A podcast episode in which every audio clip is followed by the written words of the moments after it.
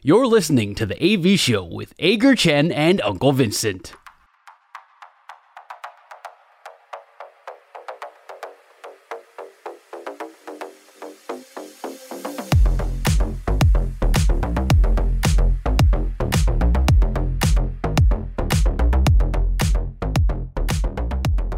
节目的最后一个单元，两好三坏满球数。我们互相问对方问题，双方答案相同的时候是好球，意见不同的时候就是坏球。三正或是四坏，单元就会立刻结束。但是如果到了两好三坏满球数，我们就会决定谁请谁吃饭。今天两好三坏满球数，谁先问呢？剪刀石头布，剪刀石头布，布，剪刀石头布，不要再平手了，你先问啦。啊，好，我先问，我先问，我先问。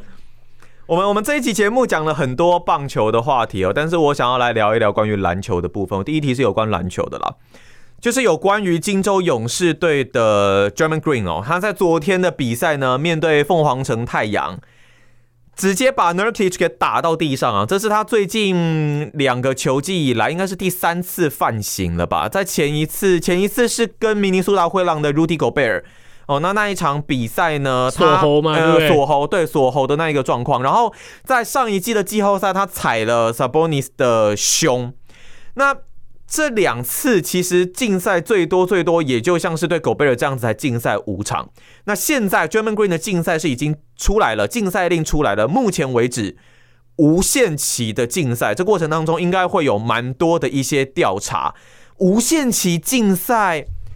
我目前好像还没有特别对这个有印象。我我印象最深的竞赛是两千零四年那个时候奥本山大乱斗，呃，Ron Artest 他们因为跟跟这个另外像 Jermaine O'Neal 他们因为跟观众打架，那 Ron Artest 这一边是竞赛一整个球季，但 Jermaine Green 现在是呈现无限期竞赛的状态。我想问一下大叔，你觉得现在这样子的一个竞赛令是合理的吗？你心里预期原本是这样子的一个竞赛程度吗？其实呢，你呃，在你告诉我说他被无限期禁赛之前，我的想法一直是十场，而且是最少最少十场。因为你也提到上次跟 Rudy 对 Rudy 给我变了那个锁喉那件事，我觉得那个时候就应该是十场了，最少十场起跳。结果只给他只给他五场，我觉得他那个那个真的是轻判哦。因为嗯，我我们常常也讲说，这种竞赛这种东西，你你除了看当下的事件之外，你还要看。呃，这个选手个人本身的这些历史，那他这个这个 Draymond Green 啊，你不管你再怎么喜欢他在球场上为你所带来的一切哦，他其实他真的就是一个恶名昭彰哦，那个 就是个恶汉呐。你对你你对了，你要说他恶汉，你说他他真的是恶汉吗？他真的是以前那个底特律 Bad Boys 的那个 Bill Laimbeer 还是？还是好像也不到哎、欸，我我我觉得也不到像 Charles Barkley，我觉得也不太像，也不到 Charles Barkley，那也不到 Dennis Rodman，、嗯、对不对？那那他的球技有没有到那个等级，我们也不晓得。但是你只觉得说他好像很爱你，我你你会你会觉得他很像是那种并不是放牛班的坏孩子，但是他喜欢在那个在那个升学班 A 段班里头欺负这些模范生小孩的那种感觉。我知道一个名词，我知道一个形容词，以前我们国中生常讲的 “gay 大 boy” 啦。啊，对对对对对，他就是那种嘛，就是呃，看就是那种看人家好，给他给他拍狼嘛，对吧？看到看看到看到，对对，那就是说，你就觉得说这种人就，哎，我知道他的他的他的 podcast 不晓得为什么在台湾很受欢迎，但是我就觉得呢，indefinitely 啊，其实就是说有一点是联盟不晓得该拿他怎么办呢？就不管怎么样，先进了再说，OK，因为。不管我禁赛你多少，我禁赛你十场、二十场还是全季，我知道 Draymond Green，然后这个金州勇士队都一定会去上诉。那上诉之后一定要仲裁，仲裁之后一定都会做一些调整。那我现在先进，先进你，先进你这个无限期竞赛。那等我慢慢根据各方的资讯。找到一个合适的数字之后，我再拿出来。那拿出来之后，你一定会去上诉。那你上诉之后，我们再来讨论。讨论之后，最后那个数字，反正就用你已经，反正一定会罚的很重就对了。Okay. 我觉得这个、嗯、这个是合理的。所以你原本预期，那你觉得经过调查之后，你合理预期的竞赛场数，你觉得会调整为多少？如果现在就以就以无限期来来起跳的话，我觉得我们可能必须要考虑到是二十场。二十场的一个竞赛，OK，嗯，那我们这应该是一个坏球了，因为其实我原本，当然在我接收到整季竞赛的一个消息之前，其实我认为说他应该至少进半个球季哦，我我我对我对我来说，因为我认为他已经是累犯的一个程度，而且好像从每一次的竞赛过程当中，他都没有学到一些教训。那现在联盟当中所答提出的条件是 d r a m o n Green 他必须要达到联盟设定的一些规范或者是条件哦，才有办法。继续来恢复出赛，那这个当然是还有待时间，然后再来慢慢的出现这一些条件或者是数字。那我想到，因为呃，Ron Artest 那个时候已经跟到跟观众起冲突的一个程度，我认为已经到不同一个档次了。那现在的这一位总裁 Adam Silver，他一直以来都是走一个比较宽容的一个路线，在他任内，我记得像比方说以前也是到 Ron Artest 这一边呢，他在湖人的时候吧，肘击 James Harden 的那个后脑勺。我合理怀疑，我我合理的认为那个是比较不小心的一个成分啊。竞赛七场比赛，所以他一直是属于比较没有办法一直走那么重判的一个路线。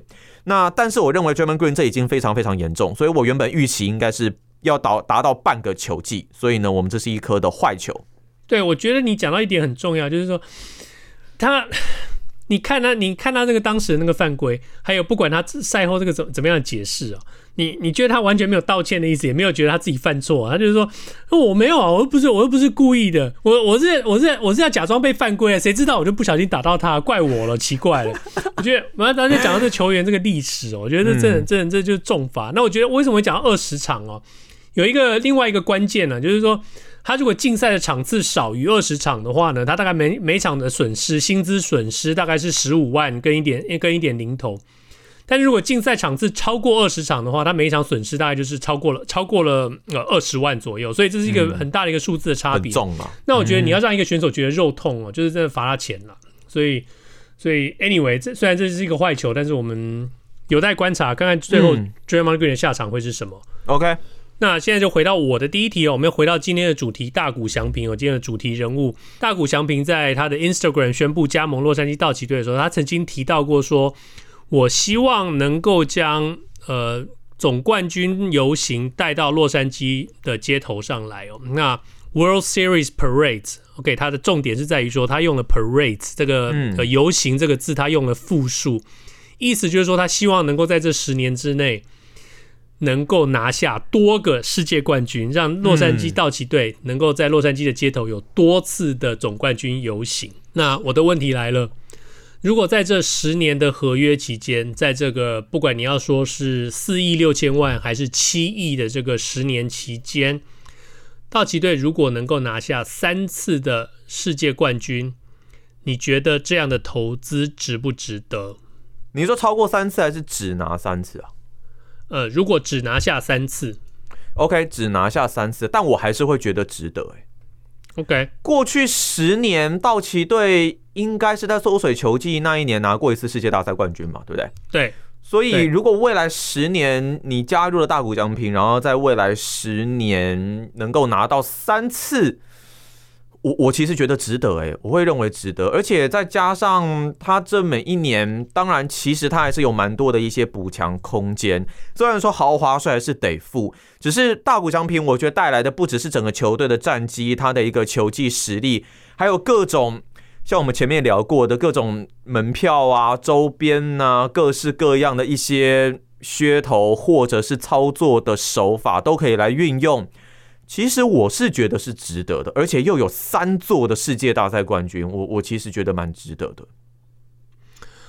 OK，嗯、um，我很想要说，很想要说不值得，因为因为我觉得以这个花费跟连带所来的这些责任啊，就是大谷翔平他会逼着你，他已经给了你这么多的让步，他逼着你非得要去做投资，然后大大概在未来这十年之内，道奇队都会被人用显微镜来检视啊，那特别是。大家都已经把这个 Kershaw 的这个身影投注在道奇队的身上，就是道奇队基本上是一个球技的王者，然后是季后赛的软手。是，事事实上，道奇队的球迷也必须要承认，过去几年在季后赛道奇队表现真的是有点让人失望了。那呃，大谷翔平一个人能不能就把道奇队推过了这个这个山丘，让道奇队能够拿到世界冠军？我相信，嗯，是可以的，但是要拿到三次，其实。以我们现在对于呃大联盟的这个季后赛赛制的这个理解，拿到世界冠军真的非常非常的难。不管你是第一种子，不管你是呃球季的战绩再怎么样，都觉得很难。所以我会说，拿到三次冠军，呃，在这十年之内拿下三次世界冠军，我很不甘愿，但是我愿意接受，这是值得了。那但是如果其中有两次是 back to back 的话，那我就会我我可以接受是值得的。何况是三连霸，对不对？搞不好三连霸，三三三连三连霸，我真的我真的不祈祷会有三连霸，三连霸真的太难太难了。如果这里头有有有两个是 back to back，然后再加上另外一个的话，我愿意接受，这是值得啦。但是。呃，我相信有很多很多很多球迷会觉得说不够，最少要有四次，甚至是五次才够了。我靠！你想到那个四次或是五次？你想 LeBron James 啊？Not one, not two, not three。但我就觉得，因为篮球跟棒球真的又不太一样，就是说篮球你要一个人去影响整支球队，像我们前面说的，这个难度又更高。呃，所以这个期待值可能又在下修啦。可是，就如果真的能，所以如果能够真的拿到三次的话，那我真的觉得还蛮值得的。所以，我们是好球。哦，我们现在来到一好一坏了，但我接下来还是要再把话题拉回到篮球这一边了。今天准备比较多篮球相关题目哦。现在 NBA 年薪最高的总教练是 Greg Popovich，OK，今年签新合约嘛，五年八千万，所以他的年均薪是一年一千六百万美金的合约。那是应该是现在 NBA 最高薪的总教练，但是马刺今年战绩打的是有够惨的，哦到目前为止应该是已经吞到了十七连败的一个程度了。这应该是波波教练从一九九六年执教到现在，我记忆中算是相当惨烈的球季，相当惨烈的战绩。那他生涯战绩是一千三百六十九胜七百八十败，胜率六胜率是六成七。很多人现在丢出一个疑问，我相信你也知道我要问什么了。你觉得马刺，我们先不论他签了这个新合约了，你觉得现在的马刺加入了温本亚马的马刺，还适合继续使用 Popovich 来担任总教练吗？我我觉得啦，除非呃。有什么报道传出来说，呃，Victor Wembanyama 跟这个 Greg Popovich 之间有什么明显的冲突或者是明显的不合的话呢？我觉得还是适合的，因为毕竟我们大家都知道，这一年这个球季，嗯，就是 Greg Popovich、呃，Victor Wembanyama 以及他们的其他小朋友们，这整个球队的存在都是为了让 Greg Popovich 能够好好培养这个十九岁的少年，能够让他。呃，是我我我们大家也都知道，在温班亚马加盟的那一刻，被选秀选到的那一刻，我们就已经知道说，OK，他似乎是太瘦，他未必能够承受 NBA 的这个竞争强度。嗯，那嗯、呃，他真的非常非常厉害。呃，如果说大谷翔平是独角兽的话，温班亚马就是外星人。OK，不管怎么样，这都是需要时间来来来慢慢培养出来的。从来也没有人能呃，从来也没有人在当下就预期到说，呃，马刺队今年战绩会有什么显著的大突破。可能大家会多多少少期待一点像 Tim Duncan 的味道啦。但是我觉得温梅温梅亚马不是 Tim Duncan，温梅亚马不是 Tim Duncan，更一步说他也不是 Dave Robinson。OK，他们当年在加盟的时候，呃，Tim Duncan 是一个经历经历了大学大学篮球的这个这个磨练，呃。呃，David Robinson，美国海军上将，他叫海军是因为他真的是海军，而且他打过，他打过这个国家队，打过、嗯、打过打过种种的这些大学的这个竞赛，所以这些都是熟悉美国篮球、美国美国篮球打法的一些一些选手，能够立刻对战绩造成冲击，这是非常非常合理的。但是文班亚马在来之前，大家都知道，他绝对没有办法立刻就拯救他，虽然是救世主，但是他可能需要花更长的一个时间。所以我觉得今年大家可以接受，但是明年如果这个战绩没有一个显著的提升，有点起色，明年再来一个十连败的话，我想大家可能就会开始考虑了。但是目前在当下，我会觉得说他还是适合的总教练。我们这一题看法应该是一样哦，就是今年应该是在磨合的一个阶段，但是明年必须要能够看到有一个不错的提升。我。我认为，毕竟 Popovich 教练从九六年一直执教到现在哦，所以他不管我们也看到了他对于年轻人的培养。你说不管是当年的 Duncan 好，你要说他资质高，但后来比方说像 Tony Parker 啊、Ginobili 这些人，他也把他们整合的非常非常好。那一个教练可以在一支球队待这么久，然后把球队战绩明明也都换过人了，但是球队战绩陆陆续续都还是维持在蛮不错的一个状态。我认为除了他执教功力之外，还有他跟可能球队高层之间的沟通，或者是他对整个球队整座城市的一个风格，他的熟悉度应该不是短期换教练就可以被取代，或是可以解决现在球队问题的一个状况。当然，未来我们绝对是希望看到提升，只是以现阶段来说，我还是会认为以市场上来看，也没有什么特别优质的替代人选。那 Popovich 教练毫无疑问应该是最适合马刺的总教练，可能要等到明年或是后年球季再来看整个的状况。所以这一题呢，我们应该是一个好球。对，这是一个好球，目前是两好一坏啊。在马刺队这边，其实我们节目一开始讲到一些这种球风啦，或者是系统这个问题哦。嗯，马刺队就是一个球风明确，而且系统已经长期建立起来都不会改变的一个球队。你知道马刺队是个什么样的球队，你知道他们打的是什么样的一个球。那 Greg Popovich 的另外一个优势啊，就是马刺毕竟不是一个呃，他所在的圣安东尼奥绝对不是一个。一期的这个媒体市场哦，这边的球迷呢，嗯、也不像什么纽约啦，或者是洛杉矶啊，或是芝加哥啦，这这么的这个这个这个激烈，这么这么爆炸哦，所以我想他们对他还是会有足够的耐心，让他再再继续执教下去的。那目前在良好一坏的情况下，由我投出我的下一球。很简单，我们把战场拉回到中华职棒，呃，这个星期宣布加盟的两位呃大物型选手哦，王柏荣跟陈俊秀，他们分别加盟了新的球队。呃，他们都以打击见长。请问你在二零二四年的中华职棒球季，王柏荣的打击率会比较高，还是陈俊秀的打击率会比较高？我选陈俊秀。我对于陈俊秀的期待度，还有他的长打火力，我是比较有期待感的，所以我觉得应该是他了。我的答案也是陈俊秀。等一下，对不起，因为我第一时间还来不及调出数据。所以在一个好球，在一个坏球之后，我们连续三个好球遭到了三振出局了。其实我很简单的讲，就是说王柏荣啊，不管他过去曾经是多么纵横呃中华职棒的一位选手，他在日本的这几年呢，他毕竟是受到受到了调整，并不是说打击姿势上的调整，而是说。呃，比赛方式、比赛对手，还有他的呃面对比赛的心态，跟面对比赛准备的态度上的一个一个改变，还有对于整个整个联盟、整个对手的这个熟悉度的一个改变。他回到中华职棒，虽然他曾经是这么优秀的一个选手，他还是需要花一段很长的时间去适应。那中华职棒最大一个特色就是说，嗯，总共就这么几队。那陈俊秀。打了这么多年，他对于各队的投手，对于各队甚至有可能会找来的这些洋投，或者对各队这个捕手的配球，他这个了解度，我觉得短期之内以明年来比起来的话，我知道王柏荣会适应的很快，王柏荣的这个能力也非常非常的好。但是就像你说的，呃，以以以陈俊秀，我对他的信心会稍微高一点。尽管呃这一两年有人说他已经开始退化，而且退化的非常的显著，等等等等等等等。呃，我觉得以打击率来说，我认为，呃，明年球季陈俊秀还是会胜过王柏荣。